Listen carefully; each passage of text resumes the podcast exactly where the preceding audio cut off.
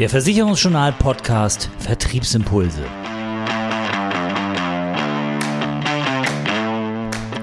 Unser Thema heute, die DIN-Norm 77230.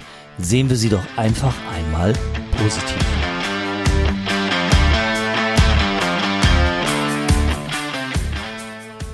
Marco Hapschick ist Finanzjournalist und Gesellschafter von Everest. Seine Kernkompetenzen liegen in der Konzeption digitaler Beratungsprozesse und Instrumente sowie in der Entwicklung von System- und technischen Lösungen in Finanzfragen für Nicht-Experten. Und er ist Mitglied im Arbeitskreis Beratungsprozesse einer Brancheninitiative für hochwertige und systematische Versicherungs- und Finanzberatung.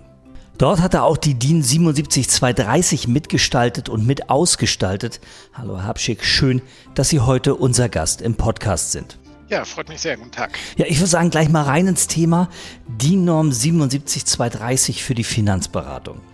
Wenn man das so hört, könnte man natürlich erst einmal etwas ketzerisch fragen, wer braucht denn um Gottes Willen sowas und warum eigentlich? Ja, ich äh, würde an der Stelle fast die Gegenfrage stellen. Also die Finanzbranche ist die einzige mir bekannte Branche, die es bis heute nicht geschafft hat, äh, sich mal auf anerkannte Standards zu verständigen. Also gehen Sie nur mal irgendwie davon aus, dass Sie irgendwie ein Blatt Papier in den Drucker legen wollen, dann verlässt man sich darauf, dass das passt. Äh, gehen Sie mal davon aus, dass Sie irgendwie einen Handwerker äh, oder einen Dienstleister beschäftigen, der irgendwie was, was Komplexes machen soll, dann sind Sie auch froh, wenn der sagen kann, ich arbeite nach der Norm XY, ich weiß, wovon ich rede. Und äh, im Finanzbereich gab es das bislang nicht. Es gibt eine einzige oder gab vorher eine einzige Norm, die kommt aus dem Financial Planning und geht eher so auf die Qualifikation der Person. Aber mal zu sagen, das ist der Prozess, jetzt macht ihr das, jetzt fragt ihr das, jetzt fragt ihr das, das ist bislang nie durchdrungen worden. Und das war mal höchste Zeit, würde ich sagen. Jetzt werden ja solche Institute wie so eine DIN-Norm eher als ich sag mal, Belastung oder als Mehrarbeit empfunden von den Kollegen, als ein wieder mehr Arbeit und wieder mehr Verpflichtung und wieder mehr Bürokratie. Was sagen Sie denn dazu, wenn Sie sowas hören? Ähm, kann ich total nachvollziehen. Ist ja auch so. Äh, aktuell, wo äh, man es gewohnt ist, dass jeder irgendwie sich selber was ausdenken muss und das alles wahrscheinlich tausendmal hinter sich hat, ist es natürlich jetzt erstmal ein Mehraufwand zu sagen, naja, es gibt jetzt einen Standard, an den alle glauben äh, und nach dem kann ich jetzt arbeiten. Äh, die, es ist nur die Frage, in der Zukunft wird es einfach so sein, dass wir jetzt diese Orientierungsgrößen haben und äh, wenn man sozusagen da einmal drauf ist oder in den Markt überhaupt erst einsteigt, wird es natürlich alles viel leichter sein, als es früher war. Auch wenn das Gejammer jetzt in der Branche mittelmäßig bis groß ist und natürlich das Ganze etwas skeptisch gesehen wird mit einer DIN-Norm, ist ja die Frage, kann denn eine solche Norm nicht auch helfen, den Vermittleralltag effizienter zu gestalten und sich damit auch im Umsatz, ich sag mal, angenehm bemerkbar zu machen? Ich gehe davon aus und ich denke, jeder, der sich jetzt diese vier Jahre Arbeit in diesem Gremium angetan hat, das war nicht immer vergnügungssteuerpflichtig, kann sich vorstellen. Äh, jeder, der da mitgemacht hat, wird das wahrscheinlich ähnlich sehen, weil wir können uns auf Dauer einfach Dinge nicht leisten, dass äh, bei Softwares nichts zueinander passt, weil das eine wird linksrum analysiert, das andere wird rechtsrum analysiert, soll dann in irgendwelche Vergleichsprogramme gehen, dann passt das eine nicht zum anderen. Das geht einfach nicht. Und da müssen wir vorankommen. Und wir haben jetzt diesen Teil der Prozessstrecke, haben wir eben jetzt mal äh, durchdekliniert. Das steht jetzt zur Verfügung und ist einheitlich und würde dann in äh, mittlerer Zukunft dafür sorgen, dass äh, zum Beispiel Softwares viel effizienter miteinander arbeiten können weil einfach die gleichen Dinge zur selben Zeit mit denselben Eckdaten abgefragt werden. Sie sagen schon, vergnügungssteuerpflichtig ist die DIN-Norm also offensichtlich nicht, aber sie hat ja durchaus das Potenzial für mehr Umsatz im Maklerbetrieb. Denn eine solche Kompetenzberatung ist ja nun mal keine Maklerpflicht. Die DIN-Beratung ist keine Maklerpflicht, sondern eine Zusatzleistung und die kann ich mir ja durchaus auch vergüten lassen. Und so werden DIN-Beratungen auch heute schon als separate Dienstleistung angeboten, einzeln bepreist nach Aufwand oder auch im Rahmen von Servicevereinbarungen. Und natürlich kann ich im Rahmen der Dienberatung auch weitere Dienstleistungen an die Kundin oder den Kunden bringen, weil es Absprungspunkte gibt, etwa für einen umfangreichen Gesundheitscheck bei Produkten mit Gesundheitsprüfung. Die DIN-Norm birgt also durchaus Umsatzpotenzial, das es eben in den einzelnen Betrieben auch zu heben gilt.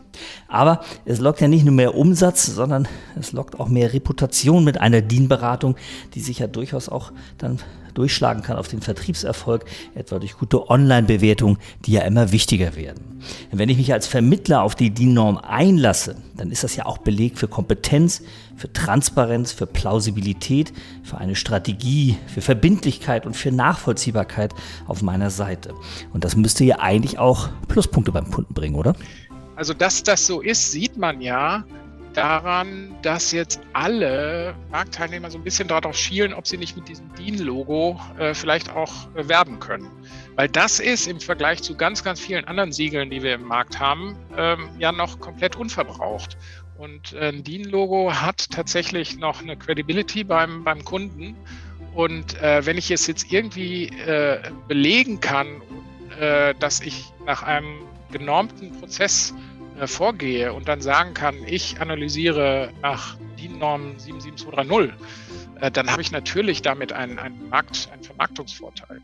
Das ist ganz offensichtlich, sonst hätten wir nicht auch schon diesen Wildwuchs, dass alle äh, jetzt anfangen, die so ein bisschen sich in die Richtung aufmachen, dass sie dann sagen, so ja, angelehnt an DIN oder ich kenne einen, der die Norm kennt oder so.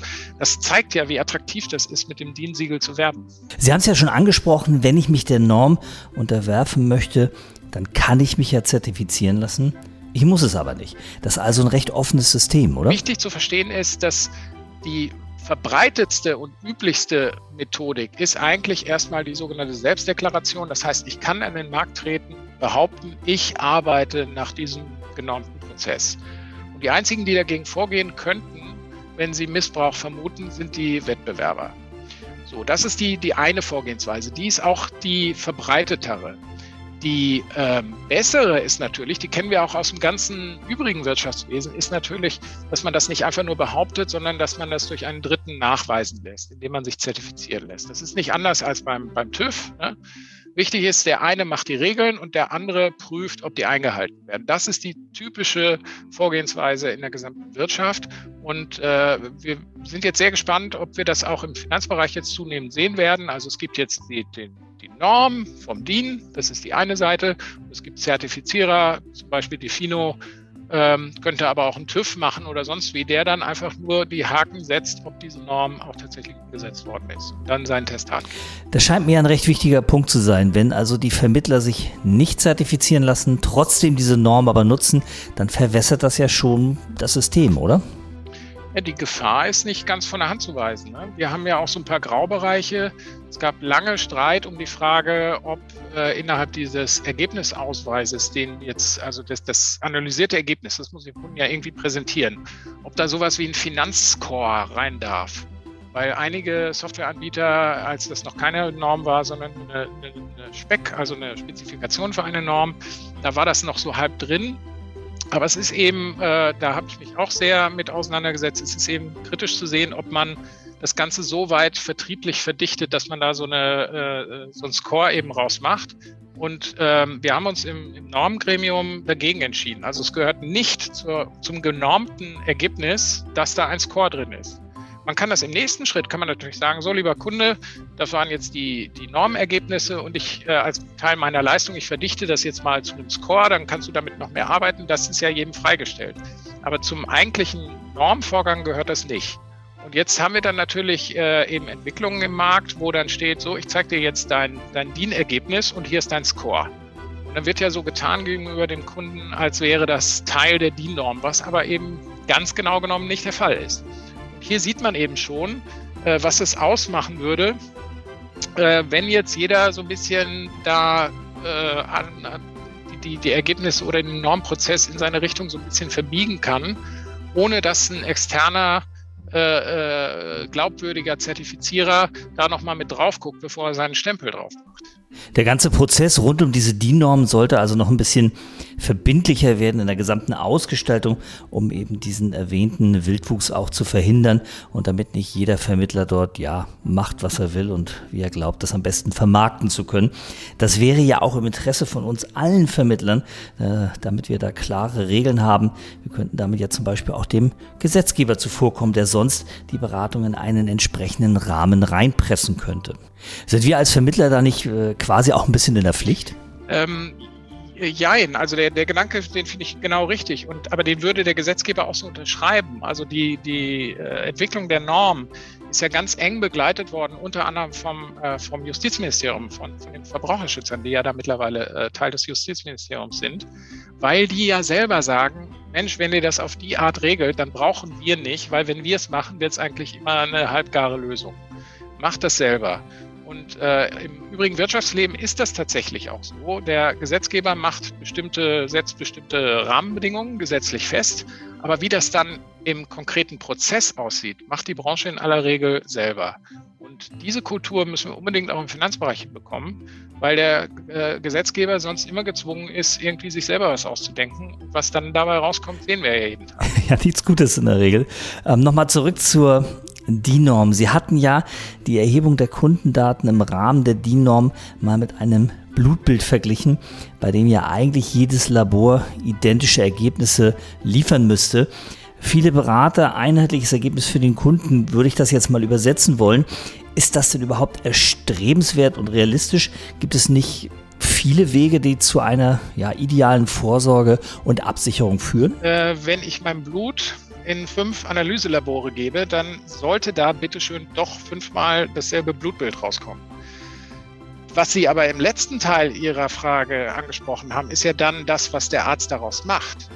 Und äh, die Interpretation und die Arbeit mit dem Kunden an der anschließenden Lösung, die ist natürlich hoch individuell und die wird sich auch weiterhin total unterscheiden aber es, äh, es, es basiert dann auf derselben Analyse und auf demselben Blutbild, um in dieser Metapher zu bleiben. Nochmal ein anderes Schlagwort, äh, das Schlagwort Digitalisierung.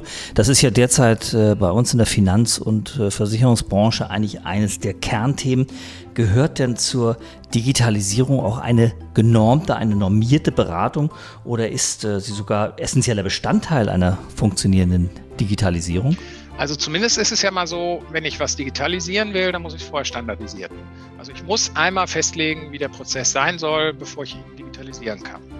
Deswegen ist es ja gerade so äh, an der hohen Zeit, also höchste Zeit eigentlich, dass wir mal dazu kommen, dass wir bestimmte Prozessschritte, die ja in sich gar nicht unbedingt umstritten sein müssen, dass man die jetzt aber einmal festlegt, damit alle digitalen Abbildungen, alle Softwares äh, diesen Schritt einheitlich dann eben abbilden können. Das ist also insofern ein ganz wichtiges Element von Digitalisierung. Äh, wichtig ist mir nur, Sie haben jetzt gerade wieder von digitaler Beratung gesprochen. Also das, was die Norm jetzt macht, ist quasi nur der Schritt, der der Beratung vorweggeht oder der ein Teil der Beratung ist, nämlich die Analyse. Alles, was um die Interpretation, also die Deutung des Blutbildes sozusagen geht, alles, was um mögliche Lösungsansätze geht, alles, was um Produkte geht, ist nicht Teil der Norm. Das bleibt weiterhin äh, die eigentliche Aufgabe und Kern, Kerntätigkeit äh, jedes Vermittlers oder Beraters. Und äh, die Norm macht nur den Schritt davor. Werfen wir noch mal einen kleinen Blick in die Zukunft. Gerade vor kurzem wurde ja im zuständigen Arbeitsausschuss beim Deutschen Institut für Normung der Entwurf für die Basis Finanz- und Risikoanalyse für Selbstständige sowie kleine und mittlere Unternehmen verabschiedet. Was kommt denn da in Zukunft noch an Normen auf uns zu? Dieser Ausschuss hat jetzt tatsächlich zentral die Aufgabe übernommen, alle Normen zu entwickeln, die irgendwie im Privathaushalt Sinn machen würden oder die dem Markt irgendwie weiterhelfen können. Und äh, der Gewerbeteil, der war jetzt äh, der, der erste Schritt, um zu sagen, das, was wir jetzt hier in der 7230, 77230 äh, mal für, für einen Privathaushalt gemacht haben, sowas ähnliches müsste doch auch denkbar sein für, für Gewerbekunden, dass man diesen Analyseschritt einmal irgendwie durchdekliniert. Ähm, das ist jetzt gemacht. Ich selber war daran nicht beteiligt. Wo ich aber zum Beispiel daran beteiligt bin, ähm, da freue ich mich äh, sehr drauf. Ähm, das ist nämlich eine Norm, die mal ein, eine Risikoprofilierung äh, von äh, Anlegern, also von der Anlegerperson, äh, mal festlegt. Ähm, das ist insbesondere natürlich ein Thema bei den äh, Finanzanlagenvermittlern und äh, den Banken und so weiter.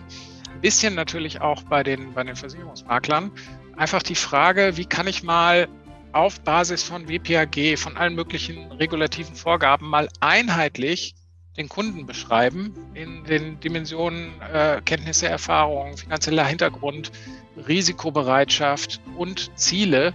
Und wie kriege ich das dann abgebildet äh, damit ich darauf hinterher dann Anlagevorschläge entwickeln kann. Also auch hier ein ähnlicher Ansatz. Wir definieren äh, eine, eine einheitliche Vorgehensweise für die, für die Analyse und für die Aufbereitung der Kundensituation.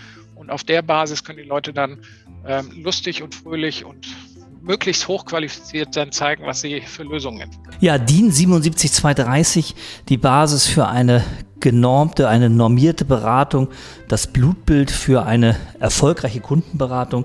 Es stecken viele Chancen da drin, es wartet auch viel Arbeit, aber eben auch viel Potenzial auf die Vermittlerinnen und Vermittler. Das war bei uns im Podcast diese Woche Marco Habschick, Mitglied im Arbeitskreis Beratungsprozesse und Mitgestalter, Mitausgestalter der DIN-Norm 77230. Danke, Habschick, für das Gespräch. Danke auch. Das war die aktuelle Ausgabe vom Versicherungsjournal Podcast Vertriebsimpulse. Zusammengestellt und gesprochen von Oliver Mest. Mehr Themen rund um die Beratung und für den Vertrieb gibt es täglich auf www.versicherungsjournal.de.